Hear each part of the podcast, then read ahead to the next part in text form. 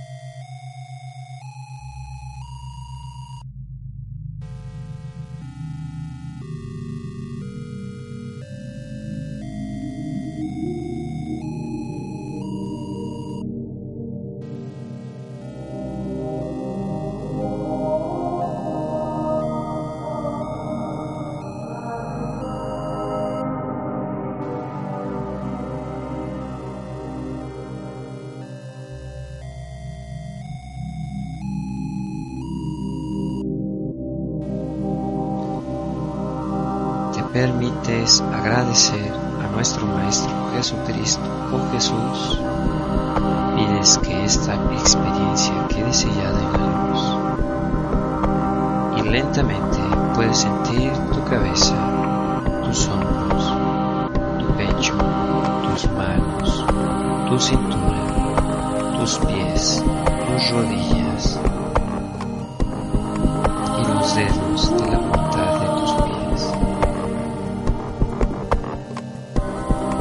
sientas listo, puedes abrir los ojos. Águilas Azules de Sananda, frecuencia 1118, meditación canalizada por Fénix.